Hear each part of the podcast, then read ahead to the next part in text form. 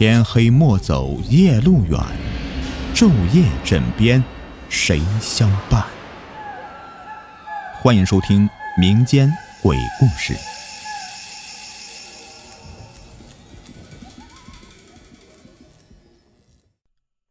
五爷告诉我说，每一个家门口都有一个守门的鬼魂。我曾经见过五爷跟他们一个一个的打招呼，可是我却什么也看不见。当时五爷把我的手抓得紧紧的，担心我被伤害。五爷去世以后呢，我仍旧能记得他说的话。问五叔的时候，他笑了笑，问我想不想去看看，我带你去。我兴奋的点点头。快到晚上的时候啊，我又后悔起来了，因为我是第一次真正的跟这些灵异接触的。我能看到他们，这是一种很奇怪的感觉。他们会用什么样的眼光来回敬我呢？他们会不会伤害我？这些毫无悬念的恐惧和紧张感，恰恰印证了“好奇心害死猫”这句话呀。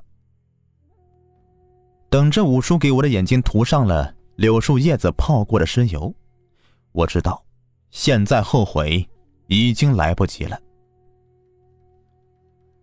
时间是夜里一点整，地点我们村的小巷子，人物驴蛋、五叔。我们两个在这个月黑风高的夜晚出来到巷子里，我眼睛回避着每家的门口，尽量的向着巷子中间看，可是，仍旧是不可避免的看到一些令人吃惊的景象。刚过子时。每家每户的门口就开始有些身影渐渐的显示出来，直到出现一个完整的人的形状。他们都在大门口坐着，有的捧着饭碗吃饭，有的则是端端的坐着，不轻易挪动位置。这些门口坐的都是一些老人，面色灰暗，目光冷漠，表情木然，穿着下葬时的衣服。我紧紧跟在五叔后面，眼睛不敢正视这些灵魂。他们注视着我们的方向，眼睛是寒冷的、防备的。走到勾魂链当事人二牛家的门口时，一个老婆婆走上前来，拉着五叔的手，说着什么，我根本听不见。我警觉的看着这些坐在门口的老人们。五叔说：“刚刚成家盖房的新人，或者是全户人家的门口的守门灵魂，是地狱的鬼使。这些鬼使以咱们现在的法力是看不见的，只有五爷曾经看见过。五爷说，他还和这些鬼使们喝过酒，请他们吃过煮鸡蛋。我们走了一圈，果然如五叔所说的，每家的门口都有一个守门的灵魂。村巷里面很静，偶尔有几只狗叫起来，他们就开始警觉了。一旦有狗溜过来，他们就立即隐去了，一会儿意识到没有危险了，这才重新的现出形状来。五叔说，猫狗是可以看到这些东西的，而且这些东西大都没有恶意，但是害怕猫狗。这是我看到的守门灵魂的样子，这样的机会并不多，五叔也只是想让我见识一下而已。因为这两天呢，频繁有一个人来找五叔。五叔说呀，这个人的事是和这个守门魂灵有关系。五叔已经答应帮他了，但是约定了三天之后的时间，他还是每天来，连续三天是不厌其烦。因为每天来，他都像第一次来一样，和五叔说他的遭遇。五叔呢，并不厌烦他的啰嗦和执着，因为这个人的记忆，正如自己所言那样，差得很呢。这个人叫做史一胜，外号失忆症。他在一家建筑公司做建筑设计，是建筑行业比较有名的设计师。虽然说这个人吧，其他事情容易忘，但是在专业方面的记忆呀，的确是深刻的。几十年前的一个设计，他能记住每一个细节。据说，某大媒体的办公大楼啊，就是出自史一胜设计的。该大楼气势磅礴，就像女人的文胸一样。要命的是啊，这个人的记忆力啊太差了，忘记设计的时候一定要保密的原则。第二天就用这个设计参加印发了自己出版的建筑专著，名字就叫做《内衣与建筑》。一时间呢，舆论哗然，他的工资也很狼狈。但是由于这个人的的确有设计天赋，辞退不得，所以啊，派他来到这个山村，专门负责设计山村的别墅，也因此引发了一个令人唏嘘的人伦惨剧。沈一胜设计的一套别墅的建筑方案已经获得通过了，对方已经把所有费用的支票给了他，但这是最不合适的人选，因为对方并不知道这个人有健忘的毛病，于是。在公司要求史一胜将支票汇回公司的时候，他的支票找不见了。当初为了他工作方便，建筑公司把他们一家安排在了山沟里的一栋楼里面居住。史一胜和一个九岁儿子。史一胜怀疑儿子将支票给弄丢了，因为除了儿子，再也没有其他人可疑了。记忆力差的人呢，根本就不觉得，甚至不知道自己的记忆力有问题。而史一胜也是这样的，他记得自己将支票压在床单底下的，于是呢，严加拷问刚刚九岁的儿子。儿子当然是没有拿，自是不承认的。史一胜于是将儿子狠狠打一顿，这孩子啊也是有骨气，第二天一早就跑出去了。史一胜出去找了一天也没有结果，等儿子回来的时候啊，已经是第二天中午了。那孩子是老乡送来的，刚刚从池塘里面捞出来，浑身湿透了，已经是死去多时了。史医生是非常后悔自己当时太冲动了，可是再怎么后悔也不能挽回孩子的性命了。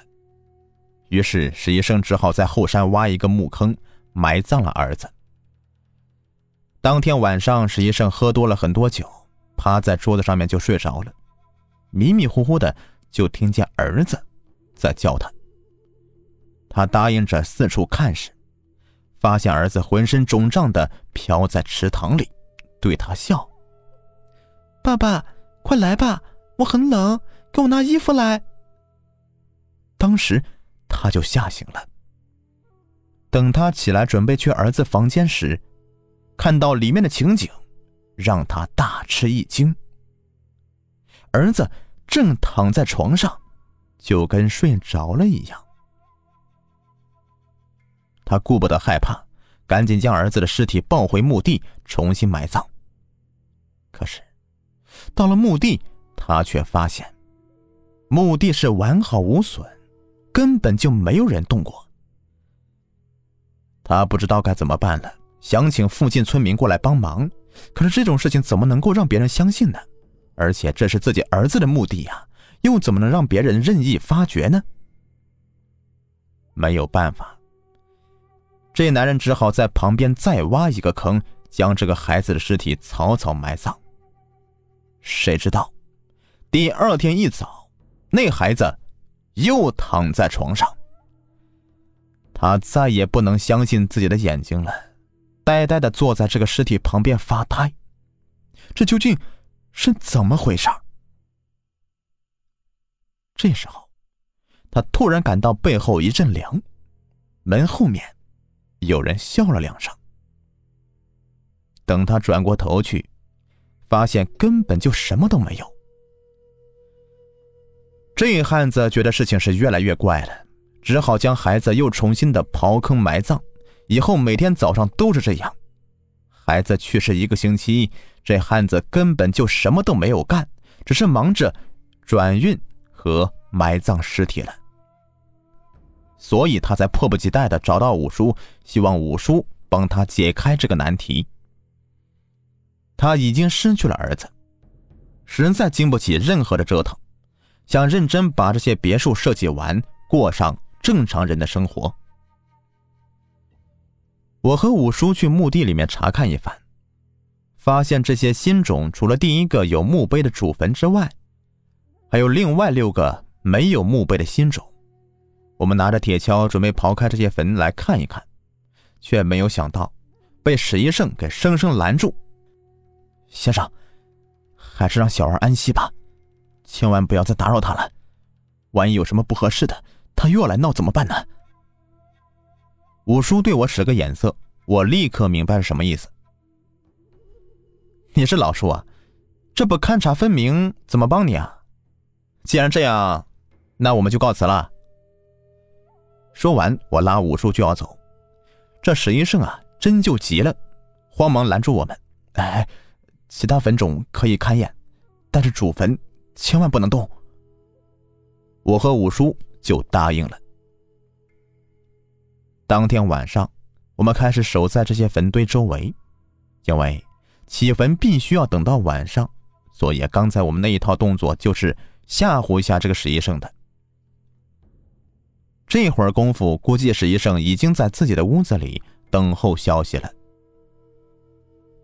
天色渐渐的暗了下来，五叔做了一个动作，我们就开始挖开这些坟墓。这些坟墓并不太深，一会儿功夫就见底儿了。这里面的确都是孩子的尸体，而且越往后埋下去的，尸体的腐烂程度就越小。最后一个起开的坟地，孩子就像是刚刚死掉一样。我和五叔都是暗暗称奇呀。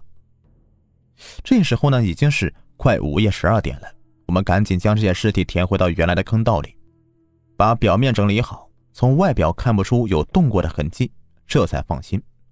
双双爬上一棵大树，站在树上，静静的观察着坟地周围的一切。在树上待了大概一个小时，期间我很无聊，就问五叔：“你说，这个是谁干的呀？”五叔笑笑说：“嘿嘿，就是前两天晚上。”我带你去看的那个东西，每家门口都有的。如果不是他们，没人能抬得动尸体进门的。一会儿，我就听见树底下有动静，我在上面往下一看，差点吓得掉下来。原来，是几个纸人将主坟刨开，拉出那个已经重度腐烂的小孩尸体，然后起咒。一会儿功夫。那孩子就已经附在了纸人身上，那纸人当时就变成孩子尸体的模样，被其他几个纸人抬着，飘飘悠悠的，就向史医生的家里飘了过去。我问五叔这是怎么回事，五叔说：“这孩子肯定是有冤屈的，纸人应该是守门鬼魂，这么晚了，天天往史医生家里面搬纸人，可真不是什么好兆头啊。”而且你知道，那孩子已经死了。纸人也是鬼魂，鬼上鬼身，阎王也惧三分呢。这孩子的死，一定是有蹊跷的。说完，我们便远远的跟着这些纸人去了。那纸人虽不是人身，却在夜间有着很快的移动速度。等我们赶到时，他们已经在门口守着了。我和武术知道，又一个孩子的尸体摆在床上了。这时候，一个纸人走过来，这让我们感到很意外，因为一般来说，这守门的魂灵是不能够轻易离开的，除非有非常要紧的事情。纸人走过来之后，并不理我们，而是径直的向着前面更远的方向。我和武术对视一眼。立刻就跟了上去。纸人走到一个池塘边就不动了。这时候，池塘周围是一片黑暗。这个两个足球场大小的池塘，只是偶尔响起几声蛙鸣，让人觉得有点活力。一会儿功夫，池水中央波动起来，能听到哗哗的水声。我们趁着唯一的一点亮光，看到。那蓝色水面中间出现一个很大的涟漪，如同泉眼一样的突突的往外冒水。不一会儿，一个浑身湿透的小孩模样的灵体就出现了。那东西不说话，只是划了一下手，整个池塘上空便出现电影一般的幻象，没有声音，看得也不是非常清楚，但是足以说明问题了。画面中，史一胜正在狠狠的抽打一个弱瘦的女子，看得出来，这女子跟他关系比较亲密，因为这个女人和史一胜都是穿着睡衣。他们没有想到，史一胜这个文弱的工程师竟有这样的暴力的一面。他拿着一根大棒子，在这个女人身上是一阵乱打。那女子身体非常瘦弱，怎么能够经得起这样的殴打呢？一会儿功夫。那女子就已经是晕倒在地了。这史一胜也不再打了，却看到这女子拖到另外一个地方，那是一个山头，底下是十几米深的山谷，山谷里面是怪石嶙峋，幻象在这里非常清晰。我们甚至可以看到史一胜的头发和女子身上的血迹，而那水面上的灵异已经显现出吃力了。史一胜将那手上的女子扔下山谷之后，镜头戛然而止了。紧接着，史一胜已经让儿子穿上了孝衣，中间那张遗照分明就是被扔下山崖的女子。紧接着，是史一胜殴打儿子的镜头，那殴打程度真是惨不忍睹啊！一根根细细的钢丝被拴在一根木棍上，狠狠地抽打在这个九岁小男孩的身上。尽管那孩子身上已经和斑马一样，到处都是血红的印记了，而史医生根本就没有要停下来的意思，仍旧是很卖力的抽打着，似乎这被打者和自己一点关系都没有。最终，这孩子也昏死过去。史医生将一种药水涂抹在这个孩子身上，没想到，这孩子身上的伤痕立刻就没有了，完全和正常人的皮肤。没有任何的区别。史医生趁着天黑，将爱子扔到了池塘里。那池塘里面冒起一串水汽，紧接着就恢复了平静。又在水边的水面上扔了几张零钱，然后很巧妙的弄乱自己的脚印，随后便离开了。直到第二天有人找到他，并将孩子的尸体还给他。所有的信息都播放完了，那水中的幽灵也沉下去了。我感到后背一阵阵发凉，那纸人早已是不知去向。等我们回去时，发现纸人呢已经是在门口站好，尽着自己的责任了。五叔说：“咱们明天再去他公司了解一下情况吧。”第二天。史医生又一次发现儿子尸体，他已经是非常崩溃了，扯着我和五叔的脖子，大喊大叫：“你们算什么玩意儿？全都是骗人的！我告诉你们，你们别想蒙我，更别想骗我的钱。这种事情，你们要真是没有点本事，根本就办不了，更蒙不了我。你们等着吧。”说完，他扛着尸体又去了后山。我和五叔到达那个建筑公司的时候，已经是中午了。我们将与史一胜关系最差的人呢带出公司，因为我有警官证，所以找人调查情况啊是非常简单的事情。之所以找一个关系最差的人了解情况，是基于两方面考虑的。第一，两人工作接触比较多，互相比较了解；第二，两人有矛盾，能说出一些别人不予避讳的事情来。这个人呢，他姓梁，我们暂且叫他老梁吧。以下呢是老梁提供的情况。史医生这个人呢，刚开始我和他接触的感觉，这人还不错。慢慢的时间长了，就觉得这人的毛病还不少。首先最重要的就是他这个人的忘性太大了，也不知道这个是真的是假的。反正呢，日常生活中一些琐事他从来记不住，甚至一些工作上的跟一些设计不相干的事情呢，他也记不住。我们单位呢搬到这里面好几年了，他甚至不知道自己办公室是怎么走的。新来的董事长呢，他总是忘了人家姓什么。要不是见他业务能力强呢，董事长早就把他给开除了。还有啊，就是不给人面子，喜欢骂人。这个毛病直接导致啊，他在单位里面人缘很差，大多数人呢都不愿和他接触。而且据传言，他有殴打老婆的毛病。这种男人呢，我是根本看不起的。没有本事的男人才会打老婆。后来呀，听说有一个大工程给了他，他也很快的完成了设计，而且设计费对方也及时给了他。按道理讲呢，这个设计费是要交给单位的，设计师呢从中间只能拿到一部分提成。所以啊，以往的熟悉客户都知道老史是一个没有记性的货色。一般都不会把设计费给他的。呃，一般情况下应该由客户交给公司财务才对啊。我问老梁。按道理讲应该是。可是你也知道，很多时候一些客户和设计师总有一些小猫腻，吃点回扣啊，送点灰色收入啊之类的。所以啊，公司明明知道这样做是不对的，但是仍旧是允许设计师可以直接与客户的资金接触。一般情况下都默认设计师呢这笔收入，给一些人就提供了寻找灰色收入的空间了。这在设计行业已经是公开的秘密了。老客户都知道老史有这个毛病，因此啊就不把设计费给老史。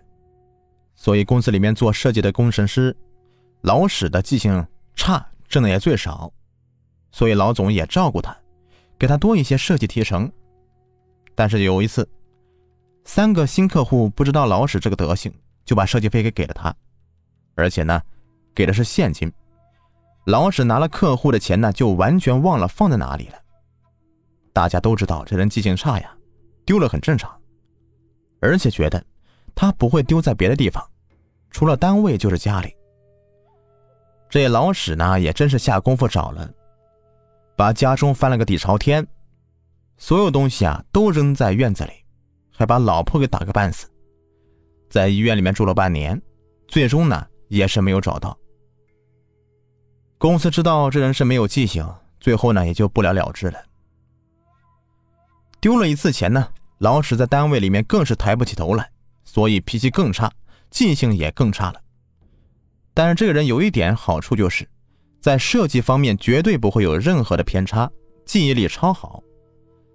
上次丢钱一年多之后啊。老史又闹了一个事儿，这一次直接把老婆打的跑出去，掉到悬崖下面。这家人都死了，公司也不好说什么，不仅是没有追究他责任吧，还给了他一笔抚恤金。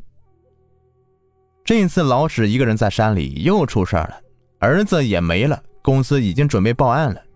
据说啊，这老史就是重要的嫌疑人。你是刑警，是不是觉得这个事儿太蹊跷了？因为他每次丢钱的数目啊，都是年内比较大的业务，数额比较大，而且我听说这老史给老婆儿子都买了意外伤害保险，标的非常大。跟老梁谈完话呀，武叔对我说：“可以见了吧？”我笑笑，却感到背后一阵阵的发凉啊！立即拨通了单位刑侦部门的电话。